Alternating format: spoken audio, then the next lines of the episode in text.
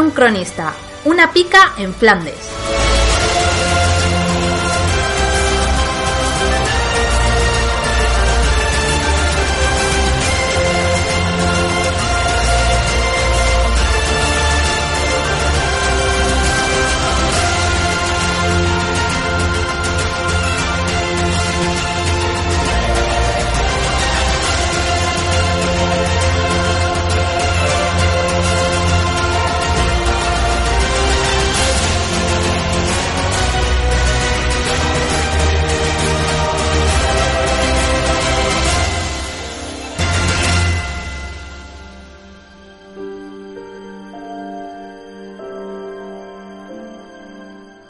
Capítulo 2. El camino español.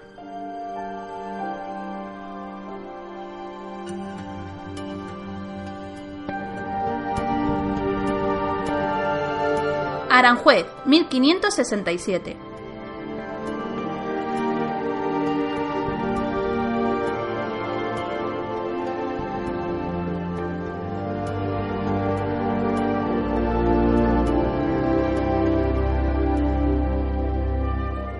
Asesino se sentó en la mesa y pidió una jarra de vino.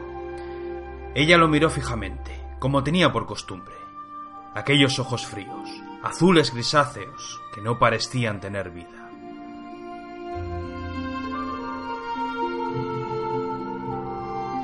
El asesino levantó la palma de la mano animándola a sentarse junto a él.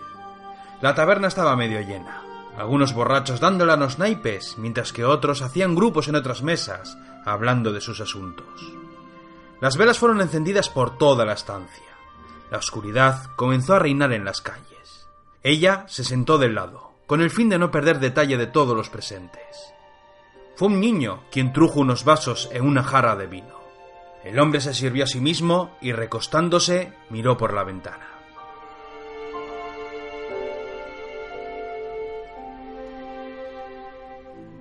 He aquí que el soberano os tiene mucha estima, comenzó hablando ella. E no veo ningún mal en acompañaros en vuestra misión. Vuestra excelencia será el líder de la compañía. A partir de hoy quiero que me llames Alberto Ramírez. Pues a mí me llamarás Celia Torrecilla. ¿Es tu verdadero nombre? preguntó el hombre. ¿Y el tuyo? dijo ella, apoyando los dedos en su acero escondido. Muy bien. Habrá que reclutar algunos hombres antes de partir, respondió con voz rota. Mañana marcharé a Madrid a buscar a gente de confianza. Nos encontraremos en Pamplona dentro de un mes. Haremos el viaje por tierra y llevaremos algunas carretas con mantas para hacernos pasar por comerciantes. ¿Y por qué no puedo ir contigo yo a Madrid? preguntó ella sin dar un solo sorbo. Porque tengo muchos preparativos. Cuando dijo aquellas palabras dudó sobre su compañera. No me juzguéis tan pronto. Tengo otros asuntos pendientes que debo cerrar antes de marchar al norte. Habéis dicho que el soberano me tiene en estima. Por treinta años he matado en el nombre de la casa de los Austrias. Y así seguirá siendo. Ella lo contempló en silencio. Nunca se fiaba de nadie. Aunque fuera el Papa el que estuviera en su presencia, no daría ni dos escudos por su sinceridad. Apartó la jarra a un lado y acercando su rostro a una vela que había en el centro de la mesa, susurró a su acompañante. La compañía la formaré yo. Buscaré hombres hábiles de confianza. Estaremos bajo tu mando, pero esos hombres serán reclutados por mí. ¿Piensas ofrecerles mucho? preguntó él. Doscientos escudos por enrolarse, y otros cuatrocientos de ventaja cuando despachemos a la mujer. Eso es mucho dinero, dijo el asesino levantando la cabeza. Pero no me importa. Si tanto gusto tenéis por buscar a esos hombres, sois libre de hacerlo. Pero me resulta extraño, pues a mi juicio pensaba que erais la sombra del vizcaíno y los suyos. Los almogávares, dijo ella. Los llaman los almogávares, y sí, están bajo mi control. Pero si el rey me ha llamado para ser sus ojos y oídos, buenas razones tendrá. En efecto, así debe ser. El asesino volvió a llenar el vaso. Ahora, si no tenéis intención de beber con un camarada, os pido que os vayáis. Esta será mi última misión para la corona, mi último servicio. E pienso beber esta noche hasta perder el control y la vergüenza.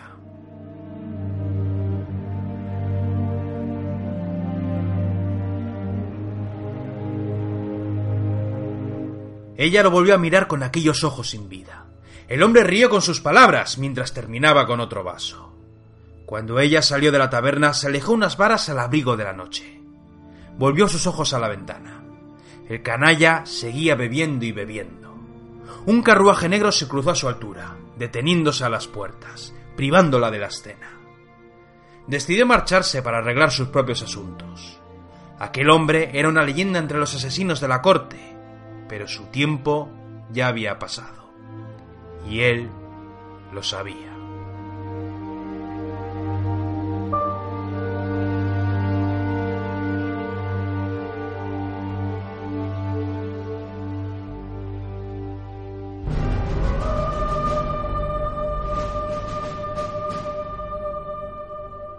La Lombardía, la ciudad de Alessandría, 30 de mayo de 1568. Las crónicas del vizcaíno.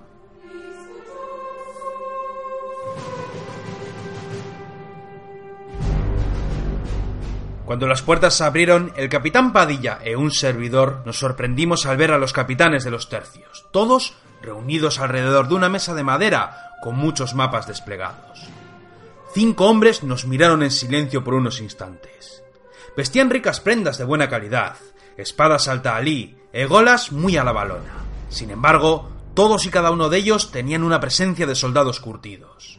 Las cabezas rasuradas para evitar los piojos, barbas típicas que brillaban por su ausencia, además de alguna cicatriz que otra que sobresalían en sus manos o en sus rostros.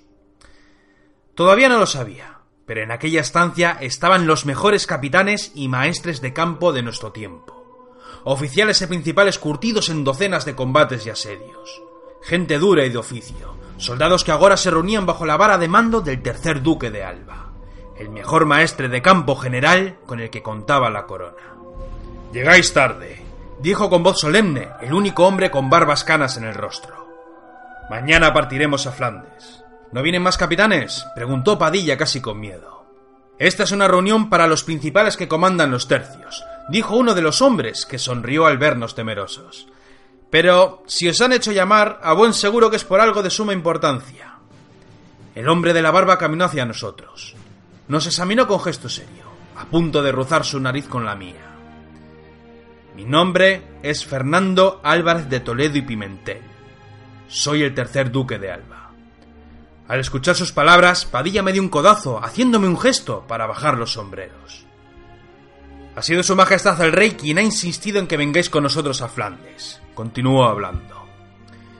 Asegura que sois una leyenda y que los hombres hincharán de orgullo al caminar junto a vuecencias. Tras decir aquellas palabras, nos dio la espalda mientras observaba a sus capitanes. Después se giró en redondo, mostrando sus dientes amarillos. Si su majestad quiere que vengáis, voto a Dios que así será. Pero que me parta un rayo sin verdad sois tan bravos como dicen. Sabed que yo también he leído las crónicas del padre Moreno. ¿Perdón? Pregunté sin dar cuenta de sus palabras. Hace unos meses salieron a la luz las historias de tu padre, narradas por aquel cura espadero. Tu padre fue una leyenda. El lamento no haberlo conocido. Ahora los hombres de guerra quieren seguir su estela y piensan que tú eres igual que tu padre. Contuvo el aliento, levantando la barbilla para lanzar un suspiro. No necesitamos héroes, ni leyendas. Lo que los ejércitos reales necesitan son hombres valientes y buenos mandos, principales competentes forjados en el arte de la guerra, líderes disciplinados, capaces de mantener la sangre fría para mandar a los suyos. Sí, es cierto que tu padre fue una leyenda, pero su tiempo ha pasado. El arte de la guerra ha cambiado para todos, y los españoles hemos tomado muy buena nota de los avances. Tras decir aquellas palabras, levantó un objeto cubierto con una manta. Deslizándose al suelo, descubrimos un mosquete. Esto, caballeros, es el futuro. Se llevan fabricando desde 1522, pero hasta ahora no han sido diseñados para luchar en campo abierto. ¿Llegada es la hora de reforzar a los arcabuceros? preguntó uno de los hombres. Alba se volvió hacia mí, y tras darme el mosquete, nos hizo un gesto para acercarnos a la mesa. Caballeros, os presento a los capitanes de los tercios que vendrán con nos a Flandes. Ese que acaba de hablar es Alonso de Ulloa, del tercio de Sicilia. Ese otro es Julián Romero, del tercio de Nápoles. Ese otro es Gonzalo Bracamonte, del tercio de Cerdeña. Y este último es Sancho de Londoño, del tercio de Lombardía. Todos nos saludaron con mucho acato, y entonces Alba continuó con su historia. Esta es la situación, caballeros. Ahora que el francés se ha puesto de rodillas y que el turco llora por sus genízaros muertos, llegada es la hora de terminar con el asunto de las provincias del norte. Flandes ha sido contagiada por mucho tiempo con las mentiras luteranas y calvinistas. Los vasallos del rey se indignan, matan cristianos y nos exigen unas reformas, además de muchas peticiones a través del Tratado de Breda. Hay miedo a la sedición y son miles los que no quieren pagar sus impuestos. Se habla de traición y también de levantamiento. Cuando partí de Aranjuez para reunir a los ejércitos aquí en Lombardía, decidimos contar con una fuerza de 60.000 infantes entre españoles, alemanes e italianos. Ese mismo día, unas horas después de mi partida, un emisario de la gobernadora Margarita de Parma llegó con noticias vitales. Según sus palabras, los nobles habían entrado en razón y el reino volvía a estar en orden. Ya no había temor por un levantamiento y por ello suplicaba al rey que no mandase al ejército. Bien, fue entonces cuando nuestro soberano Felipe platicó largo y tendido sobre el asunto con todos sus consejeros. Y al final tomaron una decisión. Iríamos al norte, pero solo avanzaríamos con una fuerza de 10.000 entre jinetes e infantes. Es por ello que estáis todos aquí reunidos. Si he de marchar al norte con un ejército pequeño, lo haré con el terror de nuestros enemigos. Caballeros, mañana marcharemos a Flandes con los cuatro tercios viejos.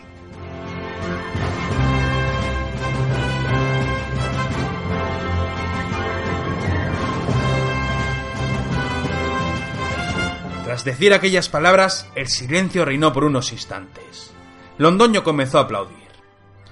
Los tercios viejos son implacables, pero Italia estará desprotegida, dijo Julián Romero. No temas por tales asuntos, respondió Alba. El rey ha ordenado levantar nuevos tercios para que podamos marchar sin miedo. Diez mil hombres contra todo Flandes, pensó en voz alta Londoño. Así es, pero dudo que tengamos batalla. Los planes de nuestro soberano son los siguientes. Subiremos al norte con los tercios para calmar los ánimos de aquellos que quieren rebelarse. Será una demostración de fuerza. Después organizaré algunos juicios y algún que otro noble será ejecutado. Tiempo después nuestro monarca llegará y por supuesto será magnánimo. Os pide ser un sanguinario, comentó Gonzalo Bracamonte. Lo que mi rey me pida es asunto mío. Y si tengo que bailar con el Belcebú porque el rey me lo pidiere, con sumo gusto lo haría sentenció el general. ¿Con qué fuerzas contamos? Pregunté mientras miraba los mapas. Vaya, vaya, dijo Julián Romero. Por lo visto tenemos ansias de marchar a la guerra, ¿eh, vizcaíno? No tengo ansias de ir a ninguna guerra, le respondí sin mirarle a la cara. Pero sí quiero saber con cuántos efectivos contamos y cómo viajaremos hasta Flandes. El duque de Alba sonrió con mi comentario y comenzó a preguntar a todos. Londoño, ¿Cuántos hombres tenemos en el tercio de Lombardía? Diez compañías, 2.200 hombres. ¿Y el tercio de Nápoles? Otras diez compañías, algo mermadas, 1.620 hombres. Sicilia, 19 compañías, aunque algunas bisoñas, 3.230 soldados, todos leales. ¿Y hay de Cerdeña? 1.720 hombres en total. Muy bien, caballeros, continúa hablando el duque. He aquí que contaremos con el apoyo de 1.200 jinetes, todos reunidos en dos compañías de arcabuceros a caballo, 10 lanzas, además de algunas compañías de caballos ligeros, siendo tres de ellas italianas y dos albanesas. Los capitanes asintieron. En esta campaña daremos uso a los mosquetes. No nos sobran, pero nos bastarán. El plan es el siguiente. Según los cálculos de los diferentes armeros y los duchos en el arte de la pólvora, Aquestos mosquetes son tan pesados que los soldados se verán necesitados del uso de las horquillas. Entre la horquilla y el propio mosquete se verán dificultados para cargar las armas, dijo Londoño. Es por ello que tirarán por líneas, siguió contando el duque. Veréis, cada compañía dispondrá de 15 mosquetes, con 25 balas en su haber cada soldado. Variaremos las formaciones clásicas de los arcabuceros.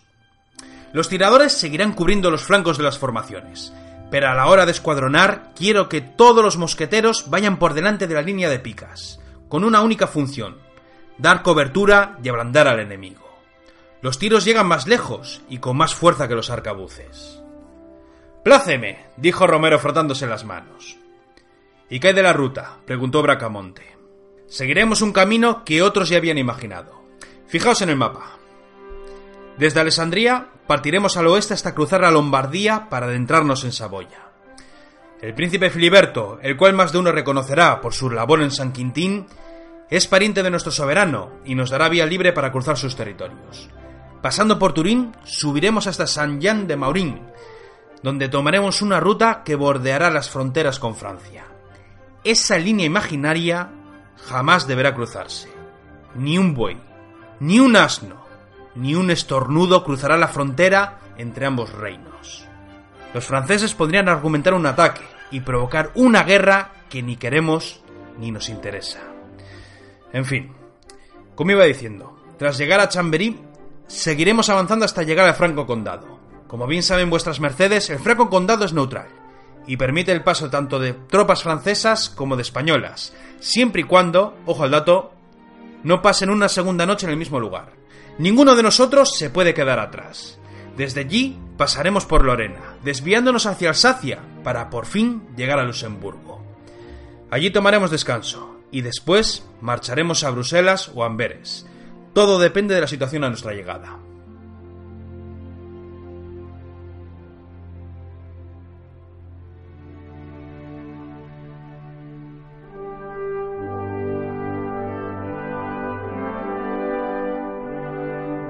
Será una marcha dura para nuestros diez mil, dijo Londoño. Lo será, y buen ritmo y moral debemos de mantener. Caballeros, dudo horrores que tengamos batalla. Los planes de nuestro rey son sólidos, y la visión de los tercios hace que huya de nosotros hasta el mal francés.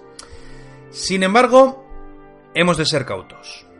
Veréis, Flandes y todos los territorios del norte tienen tantos vasallos como Castilla y Aragón juntas. Su tierra verde está cubierta por tantos ríos que en no pocas ocasiones los diques se rompen y las aguas engullen los pueblos. Hay bosques fríos, pero también hay muchos pantanos, cientos de fortalezas y ciudades parapetadas con trazas italianas. No solo bastiones, las mismas ciudades, caballeros, son titanes para nuestro tren de artillería. Reinó el silencio una vez más. El duque volvió a romper la calma con su voz. Estos son nuestros planes. Esta es nuestra ruta. Y estos son los cuatro tercios viejos. ¿Alguna duda, caballeros? Ninguna, dijo Londoño. Sea, dijeron los demás. Entonces yo me adelanté como tenía por costumbre. Señor, si esta reunión es solo para capitanes de los tercios viejos, ¿por qué nos habéis hecho llamar a nosotros dos? Por varios motivos, dijo el duque perdiendo la sonrisa. Si he mandado que vengas con tu capitán, es para que dé fe de mis palabras. Te lo he dicho al principio. No necesitamos héroes, necesitamos a principales competentes. Es por ello que tu pequeño grupo irá destinado con el tercio de Lombardía. Si Londoño, por supuesto, tiene a bien aceptarte. No veo ningún problema, señor, dijo Londoño, guiñándome un ojo. Muy bien, siguió hablando el duque. Tu compañía será encuadrada con cualquiera de las que Londoño disponga. A partir de hoy seguiréis sus órdenes que también son las mías. Y una cosa más. Nuestro soberano quiere que luchéis bajo mi bandera.